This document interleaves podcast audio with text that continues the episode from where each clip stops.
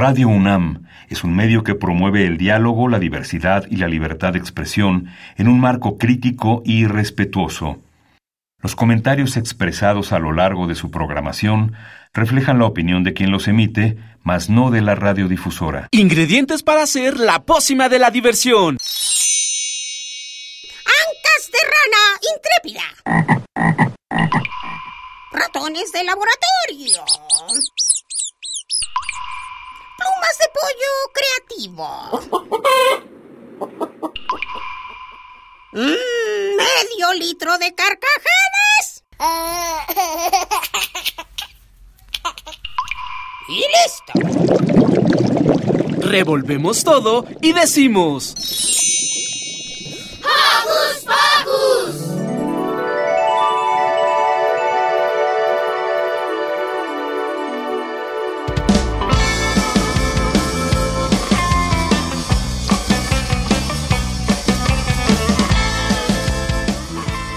Queridos Joco Escuchas, sean bienvenidos a otra emisión de Hocus Pocus. Yo soy Silvia y los saludo con un beso sonoro.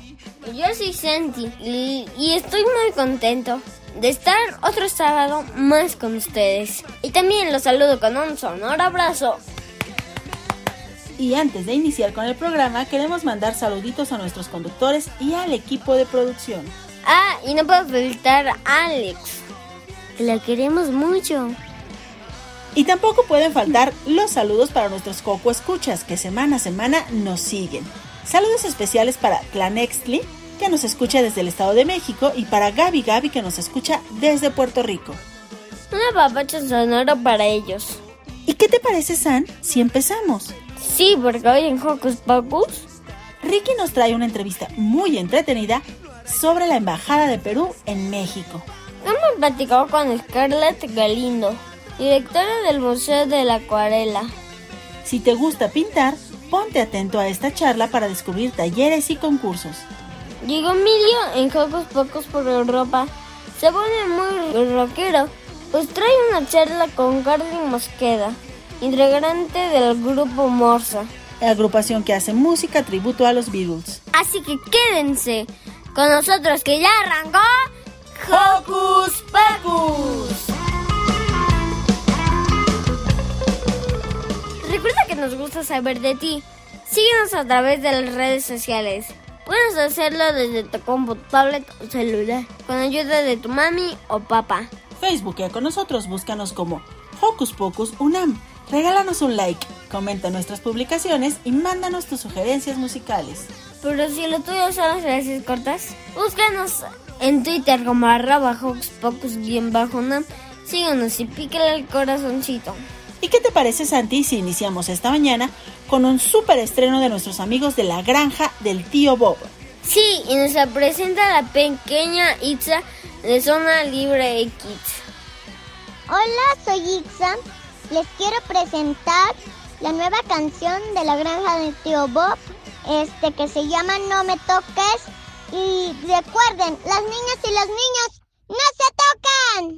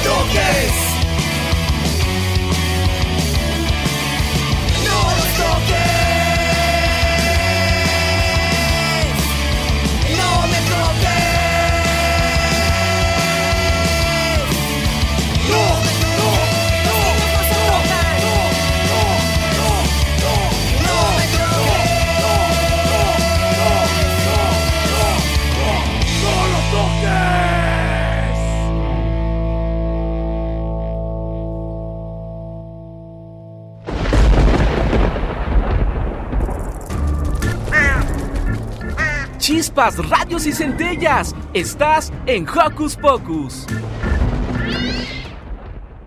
Perú es un país sudamericano con el que compartimos un pasado en común. Y en México, su embajada tiene varias actividades para conocer más de él. Por eso Ricky nos trae esta entrevista con el embajador de Perú en México. Escuchemos.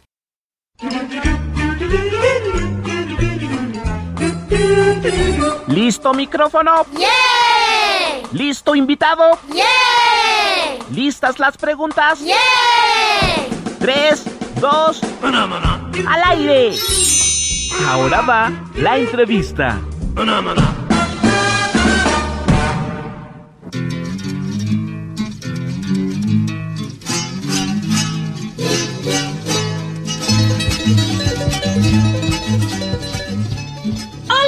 Escuchas, muy buen día. Yo soy Ricky y el día de hoy me encuentro con el señor diplomático de la Embajada de Perú, Antonio Chang. ¡Bienvenido!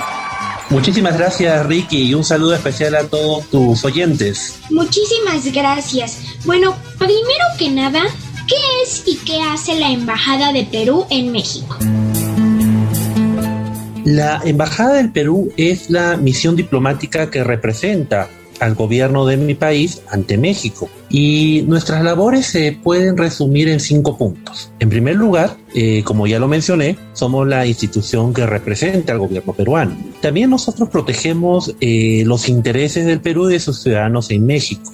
Para poner un ejemplo, si hubiese un tema de tráfico de bienes culturales peruanos, eh, la embajada podría, digamos, colaborar con las autoridades mexicanas para que ese material pueda ser recuperado. También nos encargamos de negociar acuerdos, de informar a nuestro país de diversos temas de interés y lo que creo que es mi parte favorita, nosotros fomentamos las relaciones amistosas y desarrollamos eh, relaciones en el ámbito económico, cultural y científico entre Perú y México. Ah, ok, qué interesante suena. Claro, esta es una tarea eh, muy importante eh, que sin duda eh, no la podría hacer nada más que la embajada y pues son muchísimas cosas. yo creo que han de estar muy ocupados. sí, efectivamente, nosotros tenemos algunos horarios laborales un poco largos en ocasiones, pero bueno, siempre contentos de estar trabajando aquí en México. Perfecto, pues ahora, ¿Cómo difunden la cultura peruana en México? Nosotros hacemos eh, diversas actividades, como por ejemplo exposiciones en museos, en galerías de arte, eh, eventos vinculados a lo que es danza peruana, teatro, participamos en ferias de libros, eh, organizamos eh, conferencias en las que participan expertos, diversas materias, eh, eventos que se hacen muchas veces en coordinación con museos o universidades. hacemos varias actividades y actualmente, por el contexto sanitario, muchas de ellas son por medios virtuales. Entre ellas está, por ejemplo, la entrevista de ahora. Claro. Pues qué bueno que puedan difundir la cultura alrededor de todo México, eh, porque esta es una cultura eh, que tiene muchas cosas, así como la mexicana, es muy ancestral de igual forma y pues tiene muchas variantes. Eh, perfecto, bueno, ¿y cuáles son sus actividades infantiles? Mm, nosotros hemos ofrecido eh, conferencias y actividades con los estudiantes de diversos colegios e instituciones educativas en general de México. Eh, quizás lo más reciente que pudiese señalar está en una donación de libros que eh, se hizo al Colegio Mauto, un colegio peruano-mexicano que se encuentra aquí en la Ciudad de México. Esa donación se hizo hace muy pocas semanas en el marco de la visita del presidente Castillo a este país. Oh, perfecto. Pues qué bueno que su presidente haya podido hacernos una visita y qué bueno que se haya podido donar estos libros porque yo creo que van a fomentar mucho a quienes los recibieron. Exactamente, esperemos que sea de mucha utilidad y apoyo para los estudiantes de su clase. Perfecto, bueno pues, ¿cuál es su relación histórica con México? Tenemos una relación de muchos años.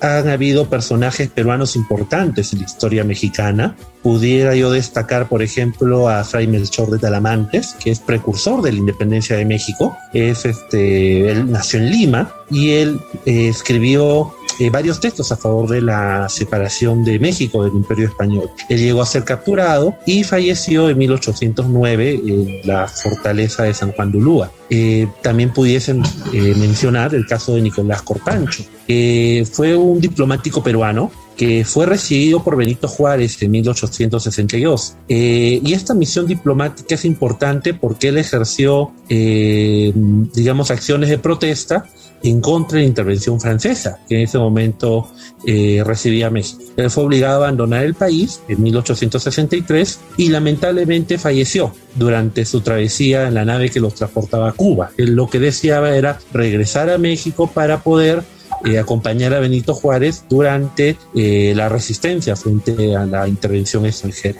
Y actualmente, o en tiempos más recientes, em, tenemos varias personas eh, de origen peruano que han hecho un aporte muy importante a la cultura mexicana, a su, digamos, y no solo cultura, sino también en otros aspectos.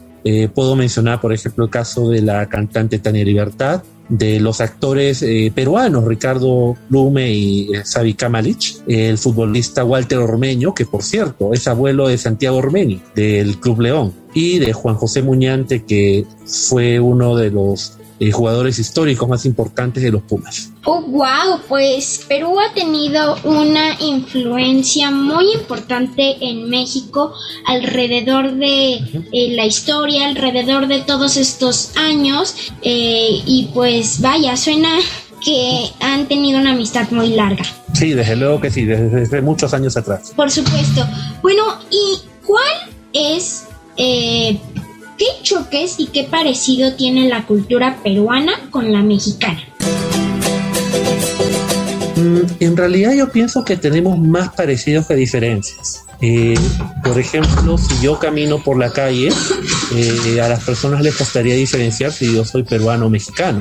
Piensan que yo soy mexicano, se dan cuenta que soy extranjero cuando me notan hablar eh, con acento, ¿no? con el acento castellano peruano, y cuando quizás hay algunos, este, algunas diferencias en el ámbito del vocabulario, que voy a, a hacer algunos comentarios más adelante. Eh, México y Perú comparten muchas semejanzas eh, históricas. Eh, fuimos cunas de grandes civilizaciones eh, prehispánicas, ¿no? En Mesoamérica surgieron importantes culturas como la Olmeca, ¿no?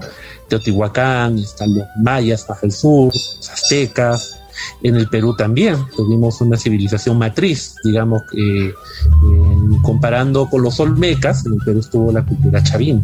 Eh, nosotros también eh, tuvimos una importante huella, dejamos una importante huella, digamos, en la historia de la humanidad. También, tanto Ciudad de México como Lima fueron las capitales de dos virreinatos muy importantes. Al norte, la Nueva España, y al sur el virreinato del Perú. Eh, hubo un mestizaje cultural que, digamos, hace que tengamos mucho más parecidos. Y también hoy en día contamos con una gran riqueza en el ámbito cultural, en el ámbito gastronómico. En ese sentido, yo siento que México y Perú son países hermanos, ¿no? Eh, tenemos todos estos parecidos que hacen que yo me sienta como casa. Y si hablamos de eh, diferencias, pues efectivamente sí le existe, ¿no? Las culturas son parecidas, pero no son iguales. La gastronomía peruana, por ejemplo, es muy, es muy rica, es muy deliciosa, es muy variada, pero claro, es distinta a la mexicana, ¿no? Em, quisiera, quisiera destacar en todo caso las diferencias que hay en el vocabulario el vocabulario, el castellano del Perú de México son distintos. Entonces, eh, yo ya tengo dos años y medio aproximadamente viviendo acá en México y ya he tenido la oportunidad de poder entender y comprender, digamos, algunas palabras que en el castellano del Perú tienen otro significado. A ver, voy a mencionar algunas que yo recuerdo. Por ejemplo, cuando eh, tenemos una botella de vidrio, ustedes a la tapa le dicen corcholata. En el Perú se le dice chapo, chapita. Cuando escuchaba la palabra corcholata yo no entendía qué significaba. Después, en otras palabras, ustedes a los, eh, ustedes eh, llaman camión a lo que en Perú se le dicen buses, ¿no? Los, estos, este, estas unidades grandes que ayudan a transportar personas, ¿no? Para nosotros escuchar camión nos suena como un vehículo que no tiene asientos, o sea, no tiene asientos para pasajeros, más bien que está acondicionado para transportar carga. Acá el significado de camión es distinto. Después, algunas palabras, cuando voy al supermercado, por ejemplo, eh, yo quiero, este, por ejemplo, comprar vainitas, pero el problema es que acá ustedes no le llaman, no utilizan el término vainitas, utilizan el término jotes. Cuando quiero comprar beterraga, tengo que preguntar por betabel. Cuando quiero comprar alberjas, tengo que preguntar por chicha, ¿no? Eh, me acuerdo de una que eh, estaba escuchando de unos espectaculares y yo no entendía a qué se referían con eso. Para nosotros son letreros. En el castellano de México espectaculares tiene otro significado. Eh, cuando fui hace un tiempo a comprar ropa, me acuerdo que yo pedía que me arreglasen la basta de los pantalones y acá no se le llama así, se le dice dobladillo. Eh, e inclusive cuando he hecho compras en general, en el castellano del Perú, cuando uno dice que quiere cancelar, significa que quiere pagar, o sea, que quiere terminar de hacer la compra. Pero acá cuando uno dice que quiere cancelar, significa que quiere suspender, que ya no quiere comprar. Entonces, a veces me han entendido mal cuando yo he dicho que quiero cancelar mi compra, ¿no? Porque yo quiero pagar, pero me entienden en México de otra manera. Hay también otras diferencias. Por ejemplo, de las que estoy recordando ahora, eh, nosotros decimos eh, lavanderías a lo que en México se le dice tintorerías. Nosotros no distinguimos, digamos, Ustedes utilizan lavandería también para referirse a los lugares donde están las máquinas y donde uno mismo puede ir a lavar, ¿no? Pero para nosotros todo es igual. Para nosotros todos son lavanderías y he tenido que adecuar mi vocabulario para que me puedan entender, ¿no? Esas quizás son las palabras que en estos momentos más recuerdo, eh, que han sido especialmente difíciles. Hay algunas que yo ya sabía, porque en Perú y en América Latina se eh, consume mucha producción mexicana, mucha producción audiovisual, novelas, eh, no sé, caricaturas que son traducidas o dobladas al español acá en México. Entonces yo, por ejemplo, sabía que eh, ustedes con la palabra torta significa pues un sándwich, ¿no? Un pedazo de pan que tiene pues un relleno. Para nosotros la torta es un pastel. Y yo sí sabía la diferencia, ¿no? O sea, cuando yo veía y me ofrecían tortas, yo entendía que, que había esa diferencia. Otra, por ejemplo, que es muy conocida, ¿no? Nosotros decimos palta al aguacate. Entonces, tengo que acostumbrarme cuando voy al supermercado por preguntar por el aguacate y no por palta, porque de repente no me pueden entender o van a notar ¿no? que efectivamente no soy de, de México. Entonces, quizás las mayores diferencias que he notado tienen que ver con el tema de vocabulario. Eh, podría agregar algo más. Eh, Perú es un país en que la mayoría de su territorio es selva. Sin embargo, yo no vivo en la selva amazónica, en Perú no vivía en la selva amazónica, yo vivía en la ciudad de Lima. Y en Lima, que está ubicada en un desierto, Lima es la capital del Perú, no este, suele llover. De hecho, ahí solo llovizna. Entonces, para mí ha sido algo curioso estar acá en México porque veo algo que solo veía en películas o veía cuando salía de Perú. Veo la lluvia.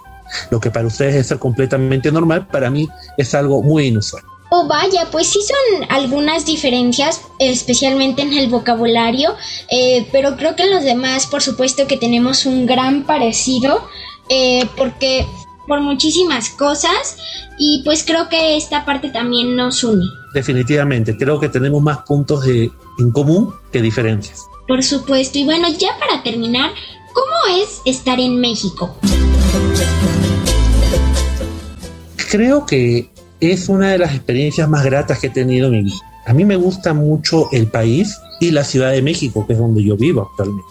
Quisiera destacar algunos temas. En primer lugar, de que tiene una vida cultural impresionante.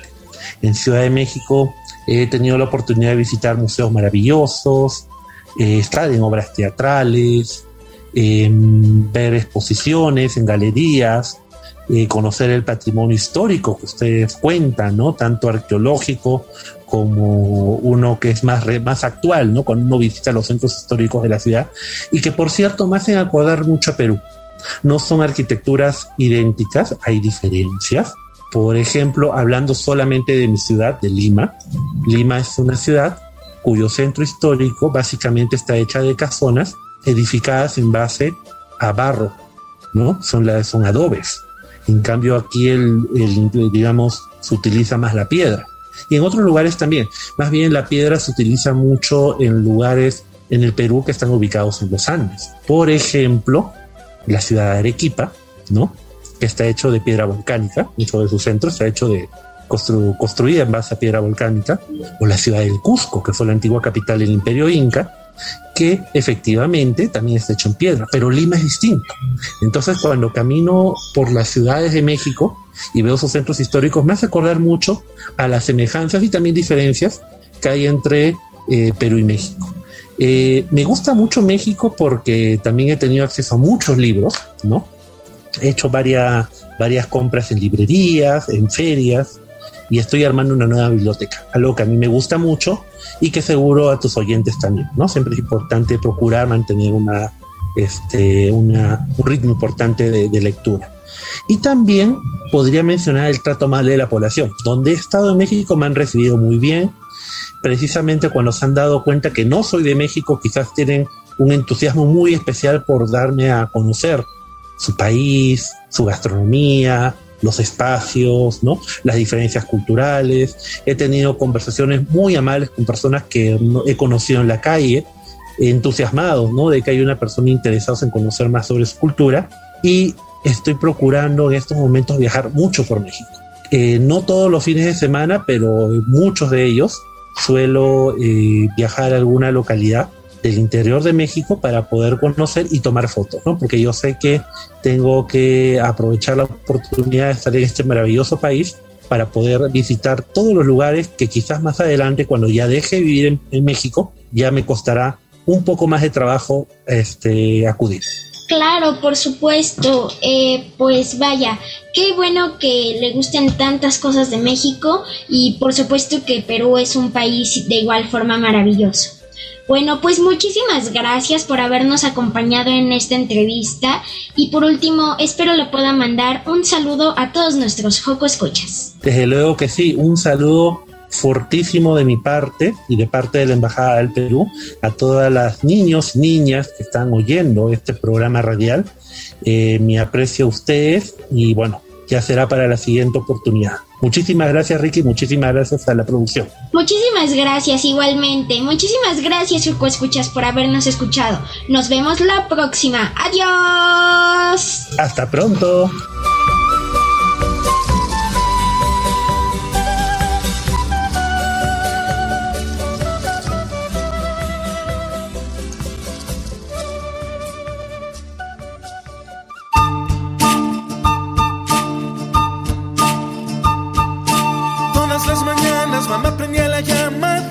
Viejo boiler que funciona gas. Gracias a mamita con agua calientita de la regadera me podía bañar. Y para los fríos de esta gran ciudad, agua calientita es agua celestial.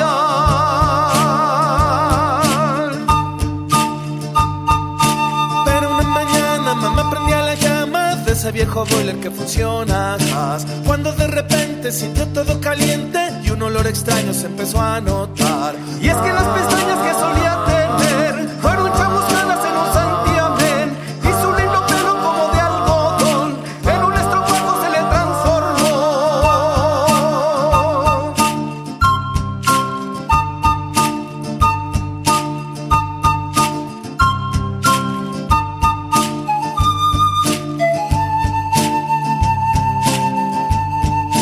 Desde esa mañana que le explotó la llama a ese viejo boiler no lo prende.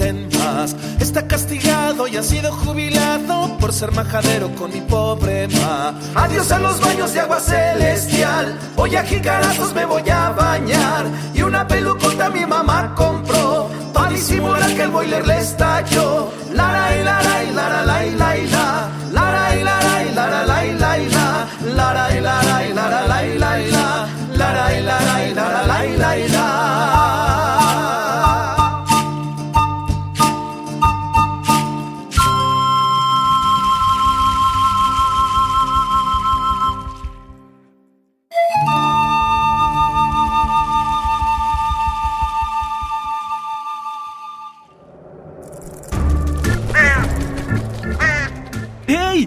parte de Hocus Pocus y busca nuestras redes sociales. En Twitter somos Hocus Pocus-UNAM y en Facebook Hocus Pocus UNAM. Todo es posible y mucho más. Todo es posible y mucho más. Todo es posible y mucho más. Todo es posible y mucho más. Todo es posible y mucho más. Todo es posible y mucho más.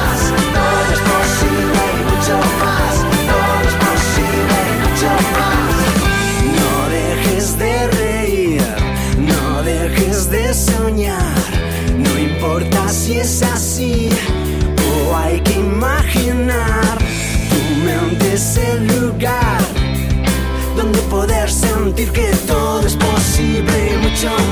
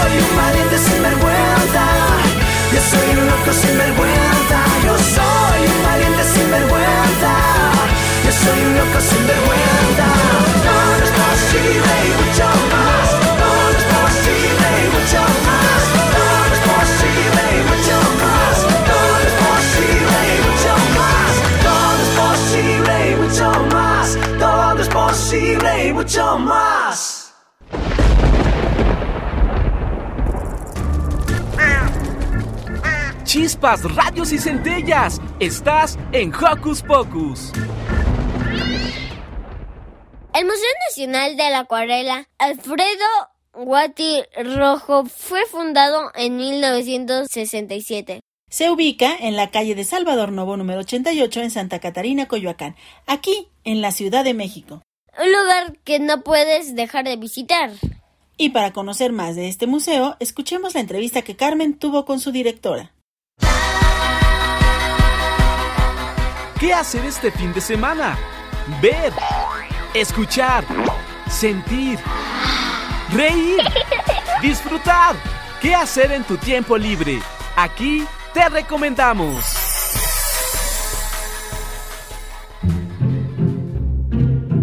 Queridos Coco Escuchas, esta mañana tenemos a una invitada de un museo que en lo personal me encanta. La verdad es que cuando lo conocí me impresionó no solo por la exposición que conocí, que vi en ese momento, sino también por el lugar. Esta mañana está con nosotros Scarlett Galindo, quien es directora del Museo de la Acuarela Alfredo Guatirrojo. Scarlett, bienvenida a Hocus Pocus. Bien, muchas gracias por la invitación. Oye, pues ya decía yo que pues el espacio a mí cuando lo conocí me gustó muchísimo. Entonces, a mí me gustaría que empezaras a contarnos justo de este espacio. ¿Cómo es? Para quienes no lo conozcan, descríbenos un poquito del museo para que nos invites también a la imaginación de poderlo visitar.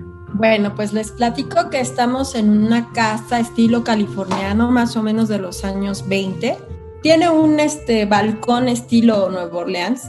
La verdad es una casa muy bonita. Y tenemos otras cosas más ahí que, que ustedes pueden visitar, o sea, bueno, tenemos un jardín impresionantemente bonito, la verdad. Digo, no, no puedo a lo mejor ser muy objetiva porque me gusta a mí mucho, porque la realidad es que sí me gusta donde trabajo.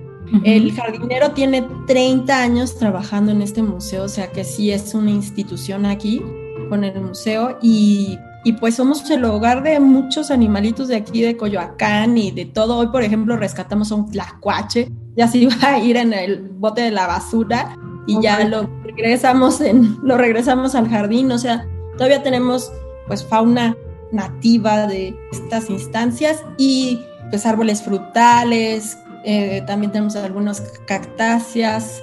Es de verdad un lugar que por eso invita a pintar, ¿no? Porque es lindísimo para poder pintar y también pueden venir a tomarse un cafecito, ¿no? O un, pues si son niños, mejor una agüita o una limonada.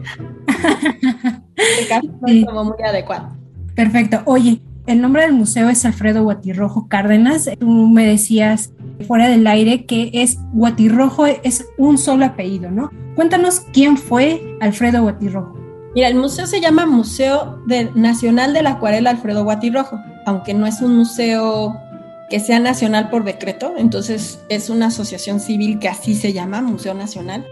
Y Alfredo Guatirrojo fue el fundador de este espacio, así como también fue el creador, junto con otros 12 acuarelistas de la Sociedad Mexicana de Acuarelistas, siempre preocupado por la creación de espacios culturales desde hace muchos años. Eh, primero hizo un instituto de arte y una biblioteca que estaba en la colonia Roma y posteriormente pues con la caída de ese edificio en el que estaba el museo en el 85 con un temblor, y él buscó dónde venirse y le dieron esta casa en Coyoacán en el 87. Entonces ya hace poquito cumplimos 50 años de existir. Bueno, y él es él era un artista plástico. Él estudió en la Escuela Nacional de Artes Plásticas de la UNAM y pues primero fue grabador. En la UNAM aprendes de todo, ¿no? Entonces fue grabador, fue dibujaba al carboncillo y demás, pero empezó a fomentar la acuarela a partir de 1957, cuando crea el Salón Nacional de la Acuarela. Y de ahí para acá, pues es, esa exposición es la que seguimos teniendo desde ese entonces. Ahorita en noviembre vamos a tener el 67 Salón de la Acuarela, si mal no recuerdo. Entonces vamos, somos un lugar que él coleccionó acuarelas, nosotros las presentamos y hacemos exposiciones temporales también en su mayoría dedicadas a esa técnica. Dices que generalmente tienen artistas que su trabajo lo presentan con acuarela, pero no es lo único que tiene este museo, ¿no? ¿qué otras cosas podemos ver en el museo? Pues, bueno, la obra que no es acuarela es porque es de Alfredo Guatirrojo. Pero ¿qué otras cosas te refieres a? Explícame un poquito, como a que podemos ver otro tipo de técnicas. Exactamente. Te pide que la, bueno, una exposición en su mayoría sea acuarela, pero pueden participar artistas que no solo sean acuarelistas. Hemos tenido también exposiciones de grabado y exposiciones donde los artistas pintan óleo, acuarela, wash, lo que sea, pero te digo, la licencia máxima en el museo es la obra de Guati Rojo. Hay, hay una sala dedicada a él que no tiene acuarelas, que tiene pues dibujos en otras técnicas. Muy bien, y bueno, durante toda esta pandemia, pues todos los museos han visto que pues la gente no, no, no va, no puede asistir y demás.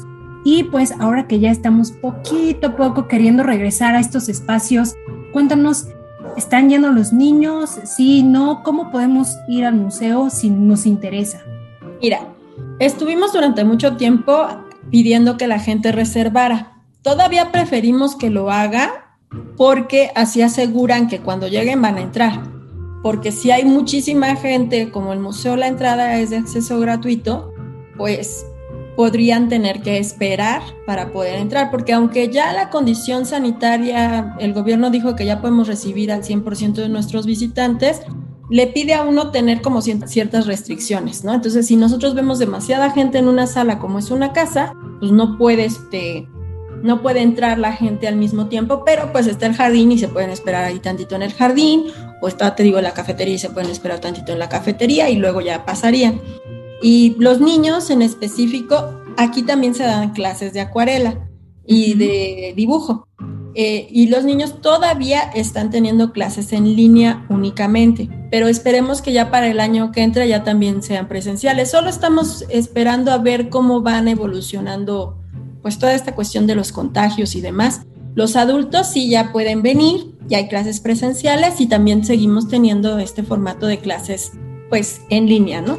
Y si a los Joco Escuchas eh, les interesa alguna de estas clases, ¿cómo le pueden hacer? Ah, bueno, pues tenemos un correo electrónico en el cual podrían pues mandarnos, pedirnos los, los horarios. Ese correo es avisos arroba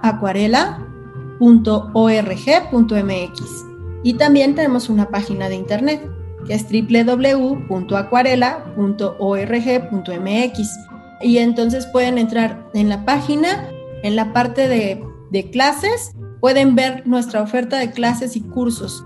Y también de concursos, porque como le platicaba alguna vez a, a gente de este mismo programa, nosotros cada año hacemos un concurso infantil de acuarela y por lo regular es más o menos por el Día del Niño para que estén al pendientes. Y pues los invitamos también a participar porque yo creo que casi todos los niños han pintado con acuarela alguna vez en su vida y, yo creo que tienen mucho que expresar y que puedan compartir con nosotros.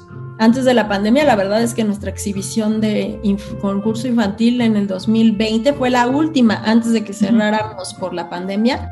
Tuvimos mil niños que participaron. ¡Wow! Este año, pues como la exhibición solo se pudo hacer virtual porque estábamos cerrados, ya después abrimos, pero pues todavía estábamos medio cerradillos cuando empezó la convocatoria. No participaron tantos niños, pero de todas maneras lo que fue interesante es que como fue virtual, muchos de los niños venían de otros estados de la República, sus participaciones. Ganaron niños de Oaxaca, de Querétaro, de Guanajuato, y pues eso, bueno, y de Jalisco también participando. Y eso pues también es interesante porque se ve el trabajo desde otros estados y pues los invitamos a participar. Eso está padrísimo que puedan congregar, pues como dices, a niños de todas las entidades aquí en el país. Para aquellos pequeñitos o incluso los adultos que quieran aprender acuarela, ¿puedes repetirnos por favor a dónde podemos inscribirte y la página del museo? Mira, la página del museo es www.acuarela.org.mx y el correo en el que nos pueden inscribir son es avisos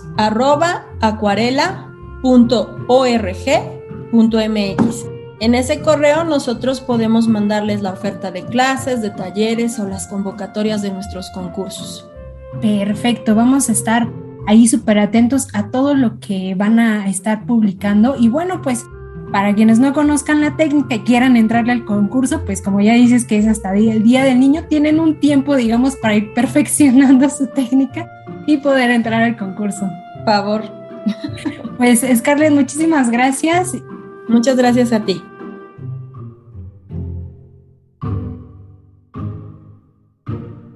Subida en el patín del carrito de mi hermano. Esquivamos los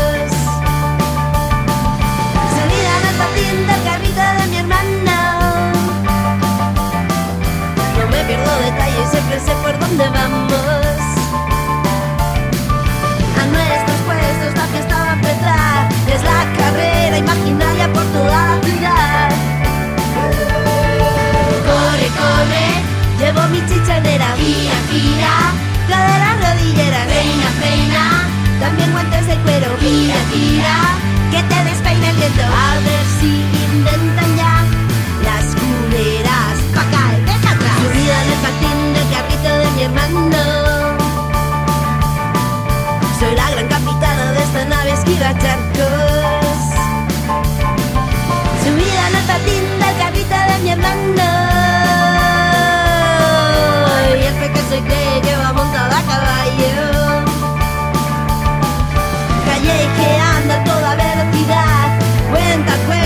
ruedas, familias de ciudad. Corre, corre, llevo mi chichanera. Gira, gira, cadera, rodillera. Reina, reina, también guantes de cuero. No estaría mal que inventasen las culeras. Para poder acochar este intenso rollito familiar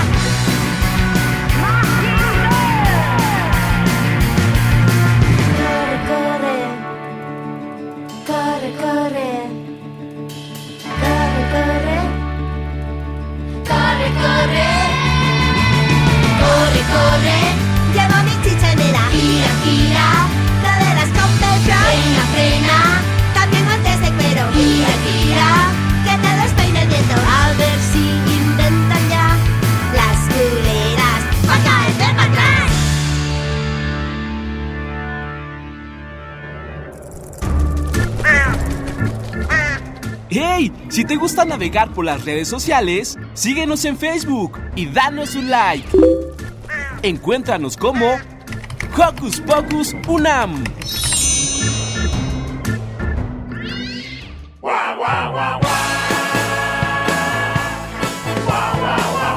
Johnny, ven acá.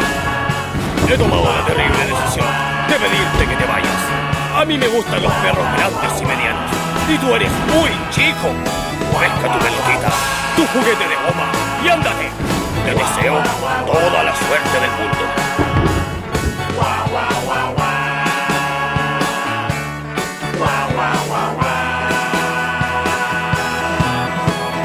Soy un perro chico que quedó cesante. Me echó el jefe de casa por mal vigilante. Dice que no asusto ni al gato vecino. Que a todo el mundo dan risa mis ladridos. Que no valgo nada por ser tan pequeño. Que le da vergüenza ser también mi dueño. Y que siempre me confundan con un ratón. Pero chico, deja de llorar. Pero chico, tú sabes ladrar. Pero chico, un día complejo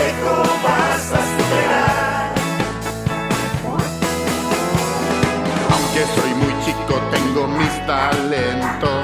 Nunca muerdo y quepo en un departamento. Los niños me adoran, duermo en sus camas. Y en el auto ocupo solo la ventana. Me alimento poco y nunca ensucio nada. Gruño a los extraños, siempre estoy alerta. Detrás de la puerta soy mejor que un Doberman. Chico, deja de llorar. Pero chico, tú sabes ladrar. Pero chico,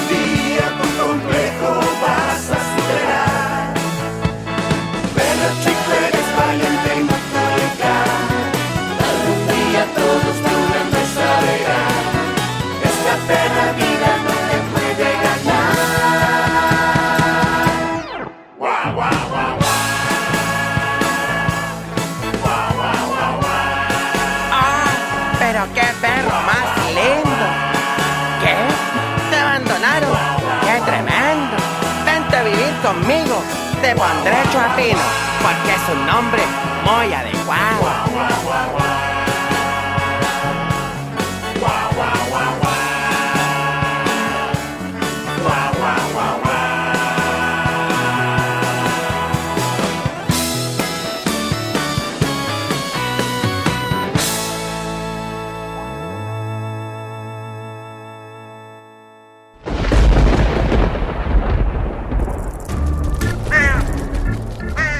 Chispas, radios y centellas. Estás en Hocus Pocus.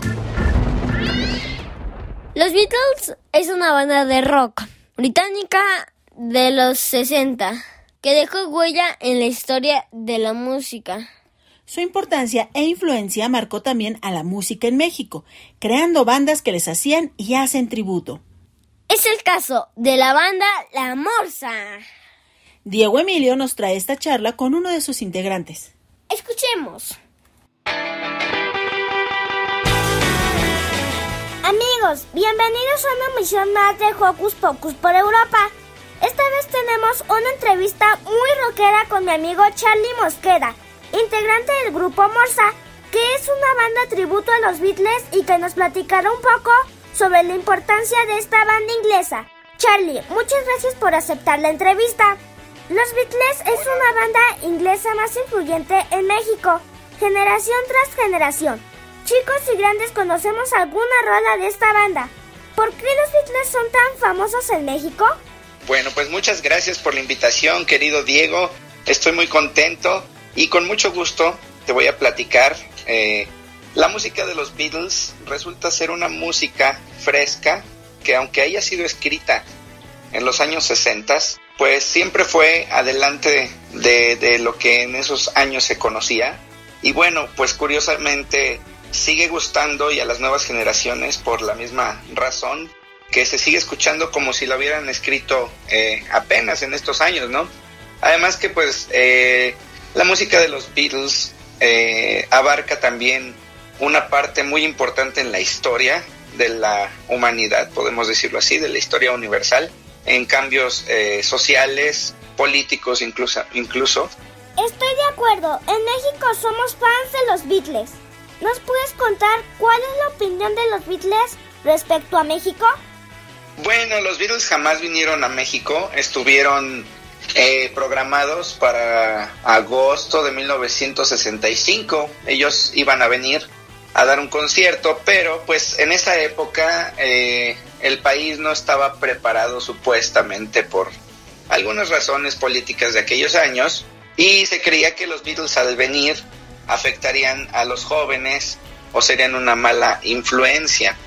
Pero eh, después, de alguna u otra manera, los Beatles llegaron a relacionarse con nuestro país. Paul McCartney con sus conciertos, eh, que ha venido en varias ocasiones ya, ya cinco o seis ocasiones ha venido. Y también Ringo Starr, y siempre hablan muy bien de México. Paul McCartney ha dicho que si pudiera revivir un concierto, le gustaría la época de la caverna o algún concierto de México porque somos eh, de sus públicos favoritos. Así es, los Beatles como banda y sus integrantes como solistas siempre han considerado a México como un país amante de su música. ¿Cuáles son los logros del grupo Morsa en el viejo continente? Bueno, el grupo Morsa ha ido mmm, dos ocasiones a Inglaterra y en las dos ocasiones se, eh, se tuvo acceso al estudio 2 de Abbey Road, donde los Beatles grabaron la mayoría de su material. Eh, también el grupo ha tocado en La Caverna, en, en, el festival que se hace allá cada año, eh, que es dedicado a los Beatles, y van bandas de todo el mundo, eh, van expositores, vendedores, y bueno, pues obviamente es, es el festival más grande y más importante en el mundo en cuanto a los Beatles. ¡Wow! Ese es el resultado de trabajo y la dedicación de tu banda a lo largo de los años. Platícanos un poco sobre los niños mexicanos que son fans del grupo Morsa. Bueno, pues a nosotros nos encanta ver que llegan niños como tú a, a escuchar la música del cuarteto, porque, pues como te platicaba, es, es una música que es buena, que, que tiene mucho contenido cultural y que a veces eh, el escuchar al cuarteto pues también nos, nos lleva a saber de otros temas, de investigar, es un tema muy apasionante. Y los niños que nos van a ver siempre van con gusto, porque los niños siempre, siempre van a ser sinceros con, con lo que les gusta y con lo que no. Y si no les gustara la música de los Beatles, simplemente, simplemente no, lo, no la escucharían o no irían a nuestros conciertos. Y para nosotros es muy, muy grato que los niños como tú y como todos nuestros amiguitos que nos están escuchando, pues nos visiten, nos aplaudan y canten, porque esto es la verdadera música, es, un, es una música que representa un cambio al, hacia la modernidad que conocemos hoy en día. Sí, es cierto. Los niños mexicanos también somos fans de esta banda. De hecho, yo me aventé mi primer palomazo a los tres años interpretando una rola de los Beatles. Charlie, te agradecemos muchísimo tu tiempo para Hocus Pocus por Europa. Por último, ¿podrías enviar un saludo precisamente para Hocus Pocus? Claro que sí, Diego. Quiero mandar un saludo, un abrazo fuerte, fuerte para Hocus Pocus y para todos nuestros amiguitos y amiguitas que nos escuchan y que escuchen mucho rock porque es la mejor música. Gracias, Diego. Te mando un abrazo y nos escuchamos pronto. Just me hear some of that rock and roll music para Hocus Pocus, Diego Emilio. Yeah!